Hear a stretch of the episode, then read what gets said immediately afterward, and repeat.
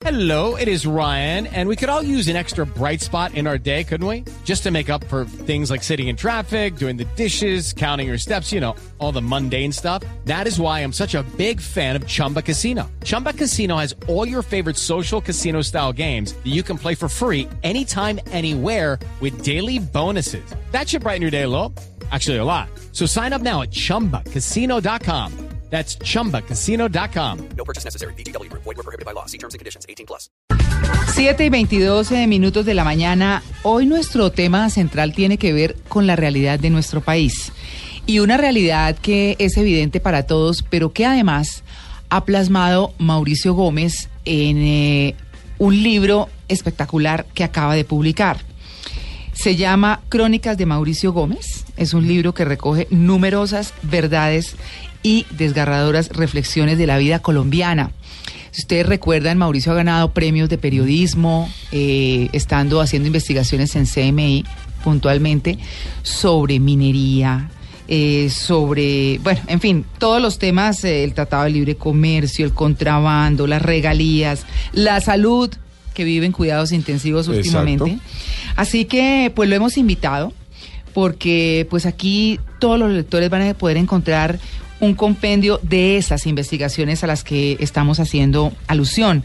Y pues en esta última década que él ha dedicado justamente a recorrer el país y a contar esas verdades, pues las ha actu- actualizado y las ha publicado. Mauricio, muy buenos días. Muy buenos días, muchas gracias por invitarme. No, qué dicho que esté con nosotros. A mí me encantan sus investigaciones, la verdad. Placer saludarlo. nuevamente. Sí, sí. Bueno, muy bien, Mauricio. Eh, usted sabemos que hizo eh, una actualización para que el libro saliera justamente con los datos al día. ¿Qué es lo que a usted más le sorprende de esta realidad colombiana? Eh, le entendí un poco cortado la última parte, si me perdona. Claro que sí. Eh, quería saber qué es lo que más le sorprende de la realidad colombiana a través de todas estas investigaciones que usted ha estado publicando. Eh, bueno, pues eh, tal vez lo que más sorprende es eh, la amplitud de los problemas. Yo pienso que cuando uno empieza a hacer una crónica, uno cree que sabe algo sobre un tema cuando va a arrancar. Sí. Yo creo que la verdad es que cuando uno arranca a hacer una investigación debería ser consciente que no sabe nada.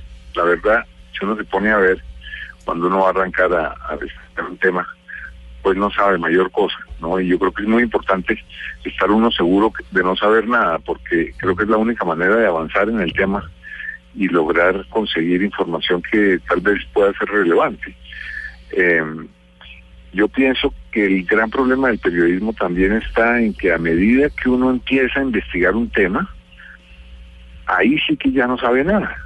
Es, es- parece, parece una contradicción, pero eh, a medida que uno va recibiendo nuevas informaciones, pues van llegando una cantidad de ramas por las que uno no, no por tiempo probablemente no va a subirse a ese árbol Mm. y se le van a quedar por explorar muchas de las ramas.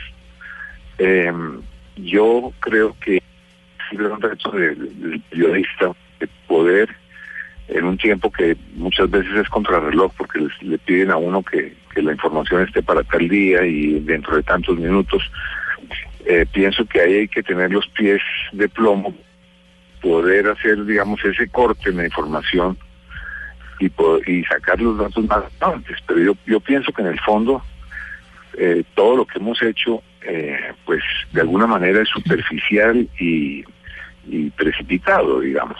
Claro. Eh, Decía. Yo creo que ese, es- ese es el gran reto que tienen los periodistas. Claro, yo creo que entremos en materia, porque lo que usted está diciendo de todas maneras tiene que ver muchísimo con la reciente visita de Gay Tales, o Talese, como le quieran decir, eh, a, Colombia, un, un hombre que pues eh, ha escrito y ha hablado sobre el periodismo de una manera muy importante y ha dicho, entre otras cosas, que a los periodistas les hace falta ser más contestatarios y ser más eh, eh, exigentes, digamos, dentro de la investigación que tienen que entregar.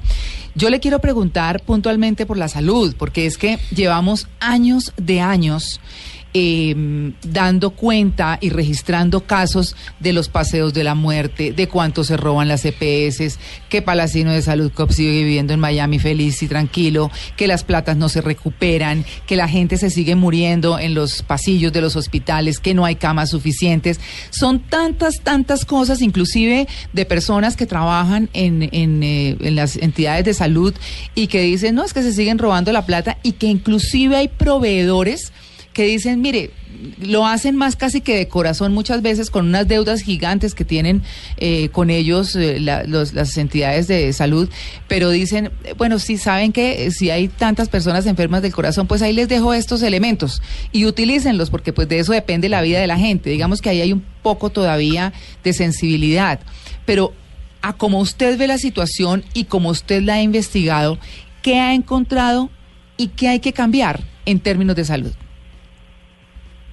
Bueno, esa, sí- esa es una pregunta bien difícil de contestar porque es un tema muy grande, sobre todo Sí. en, en la situación en la que se encuentra el país. Yo pienso que, eh, yo pienso que de todas maneras, eh, a pesar de todas las deficiencias que, puede- que puedan existir hoy día, el país ha tenido, digamos, una mejora, por lo menos en la afiliación de la mayoría de los colombianos al, al- a estar asegurados, pues una situación que hace 20 años pues era sumamente grave porque la mayoría de los colombianos no estaban asegurados. Yo creo que sí ha habido por lo menos en ese campo de tener a dónde ir cuando uno tiene un problema de salud, ha habido un inmenso avance en Colombia en los últimos años. Ahora, donde hay eh, los dineros eh, que se mueven dentro del sistema tan sumamente grandes, empezando por, ¿qué le digo yo? Incluso los dineros que llegan de regalías a, la- a algunas de las regiones más pobres del país, Mm. pues esos dineros han sido eh, en muchos casos objeto de del vandalismo de, de los que se están robando el dinero en Colombia, los que tienen acceso a los contratos. Mm. Eh, yo creo que también en eso de las regalías, con el cambio que hubo de, de ley de regalías, también hay unos, unos mayores controles. Pero todavía tenemos en, en- en Colombia un país en, materia de salud de alguna manera desarticulizado. No, no, no ve uno, eh, eh, por ponerle algunos ejemplos, la, la gente sigue eh, sin tener acceso rápido a la salud, a pesar de que uno est- esté asegurado, el hecho de, estar, de tener uno una EPS no le garantiza el, eh, que uno vaya a ser atendido y que vaya a ser atendido rápidamente y que los, sobre todo, que los medicamentos que va a necesitar se los vayan a poder entregar. Y sean- estén incluidos. Las, las cifras de ese incumplimiento, el incumplimiento de no poder tener los, los medicamentos que uno necesita inmediatamente, porque hay, hay, hay enfermedades que, que no esperan que, un- que a uno le den el medicamento más tarde, porque los necesita es ya. Claro. Entonces, pienso que esa situación todavía es sumamente preocupante. Mucha gente le dan parcialmente los, los medicamentos que necesita. Y además estamos en un país en donde eh, todavía una noción que, es, que a mí se me hace que es muy elemental, es la de que los medicamentos de marca y los medicamentos Genéricos. genéricos contienen lo mismo Mm, y por lo tanto deberían tener el mismo efecto. Entonces, seguimos en un país en donde muchos creen que los medicamentos de marca, que son además impulsados eh, de alguna manera, si se pudiera decir fraudulentamente por los médicos, porque también les dan alguna comisión por recetar ciertos ciertos remedios, Mm. entonces, eh, pienso que, que una cosa importante es darse cuenta que esos medicamentos genéricos, que son mucho más baratos, tienen el mismo efecto que un medicamento de marca. Es, todavía esa, esa distinción eh, en la cabeza de la gente no está tan clara y piensan que porque un medicamento es más caro, eh, Es mejor. que, que el medicamento de marca es más caro que el genérico, debe actuar mejor. Claro. Entonces, Hay- yo creo que hay, hay, hay muchísimas, hay muchísimas eh, facetas del, del problema de la salud en Colombia. Creo que uno de los mejores ministros tal vez de, de- de este gobierno ha sido el ministro Gaviria, Mm. eh, Alejandro Gaviria, que creo que por primera vez han, han logrado eh, tratar de unir esfuerzos y que no se explote el sistema de salud.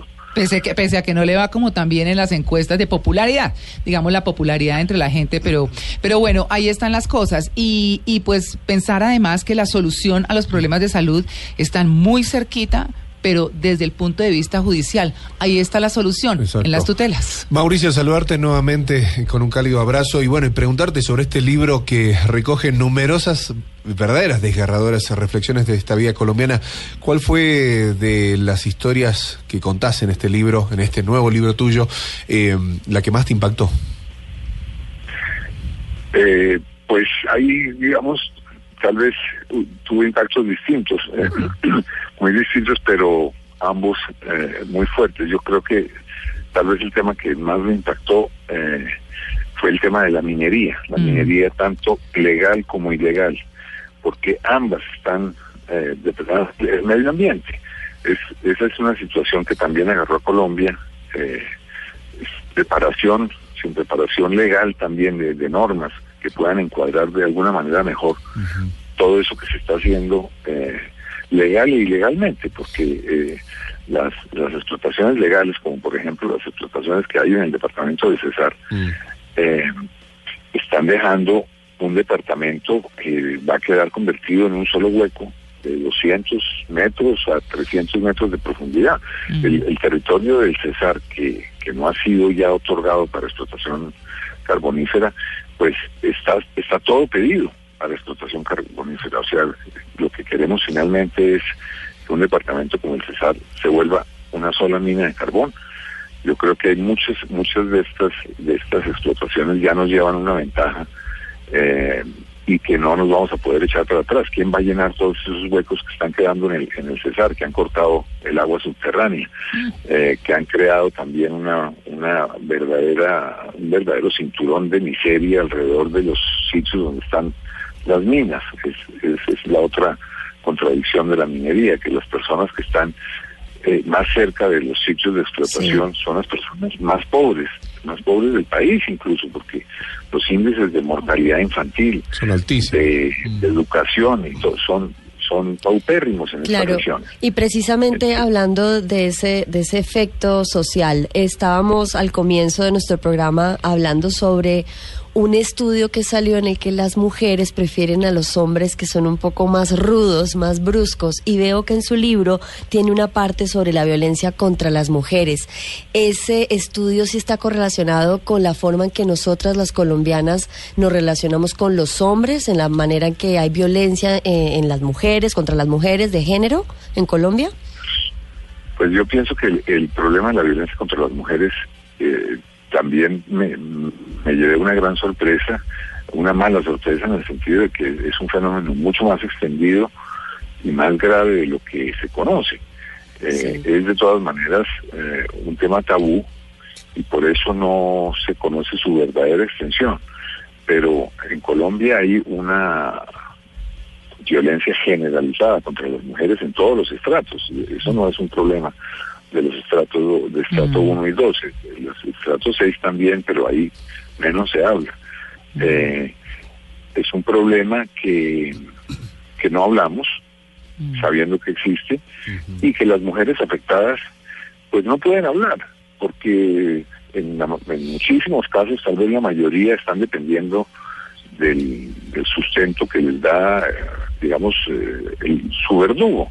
Entonces, ¿a dónde va a poder pasar la noche una persona que, que está siendo golpeada permanentemente si no tiene de qué vivir? Yo tu- tuve eh, la oportunidad de visitar algunos de los que llaman hogares de paso en Cali, Medellín y Bogotá, donde van las mujeres que, que no, no quieren ir por la noche a la casa porque el marido las va a desbaratar. Entonces, esas son situaciones, eh, digamos, que alivian, estos hogares de paso alivian temporalmente una situación, pero no no pueden ser la situación definitiva para, para arreglar los problemas de violencia en Colombia que son inmensos. Hay eh, miles de mujeres que no solamente han sido golpeadas por un compañero, sino por tres y cuatro, como en, en- en esas crónicas alcanzamos a mostrar. Y hay incluso también, eh, ese tema no lo, no alcancé a desarrollar porque me desviaba, digamos, del, de lo principal, pero también existen, aunque uno no, no lo, no, no lo creyera, los casos de violencia contra los hombres. Sí, en- en- en sí. Por supuesto, sí. Lo que pasa es que los hombres, pues, eh, primero, no admiten que le pegan a las mujeres. Y mucho menos van a admitir que les pegan a ellos, Claro. por vergüenza, por machismo, Machismo. o eh, por una situación que consideran que quedarían en ridículo si hacen esas declaraciones. Claro. Entonces yo pienso que el, el problema de la mujer, de la violencia contra la es uno de los problemas de que perturba, eh, digamos, eh, la paz en Colombia. Ese, ese es uno de los problemas de la paz, ¿no? La raíz, es la Los raíz. problemas de la paz Claro, no es, no es solamente un problema con la guerrilla, es un problema de relaciones interpersonales y, y que empiezan en las casas. Así es. Entonces yo pienso que este problema de la, de la violencia contra las mujeres es un problema que continúa siendo un tabú, lo cual es una lástima porque la única manera, pienso yo, de arreglar un problema como este es hablando sobre él. Claro que sí. Pues bueno, violencia contra las mujeres, los niños de la guerra, la restitución de tierras Sí. y todo lo que está alrededor de la violencia es parte de ese libro. Y la verdad, eh, Mauricio, es que pues eh, lo queremos felicitar y queremos invitar a los oyentes a que lean estas crónicas de Mauricio Gómez que son un retrato de las realidades del país. Sí, no, quería hacerle, quería hacerle una pregunta. ¿La de. Francia? Eh, ¿Cómo? No. Sí, adelante, adelante. Usted, siga usted. Sí, no, es que quería preguntarle, que veo que ya estamos cerrando el tema, eh, para irme a otro lado, el formato del libro, porque es que me parece novedoso. El- Ah, sí, porque señor. es que además de, de- de- de tener pues todas las crónicas, vienen también unos videos que uno puede descargar o que puede ver con un código QR del, Sí, del smartphone. ¿Cómo funciona esto? Y me parece bastante novedoso porque además entiendo que son como ocho horas de videos. Eh, sí, señor. Eso, eh, le cuento que yo soy el primer sorprendido con, con esa posibilidad. O sea, lo que pasó era que, eh, pues mi trabajo es básicamente un trabajo de televisión que se adaptó a, a un libro. Entre el momento que empezamos a hacer el libro y el momento de la publicación, hubo un salto tecnológico apreciable porque el libro se pensábamos sacarlo con dos DVDs con una pasta rígida para poder meter los DVDs ahí. Y esos DVDs hubieran contenido dos horas de video, Mm. digamos. Entre tanto, se desarrolló una tecnología que es la de los eh, códigos QR, con la que uno, eh, cada capítulo, eh, hay un código eh, que corresponde a, a ese capítulo, digamos, si fuera la violencia contra las mujeres, hay un código para la violencia contra las mujeres, si es el río Bogotá, hay un código del río Bogotá. Uno escanea ese código con una aplicación gratuita que se llama Lector QR y le envía en alta definición al teléfono o a la tableta todos los informes que se hicieron sobre esos temas. Qué bueno, sí.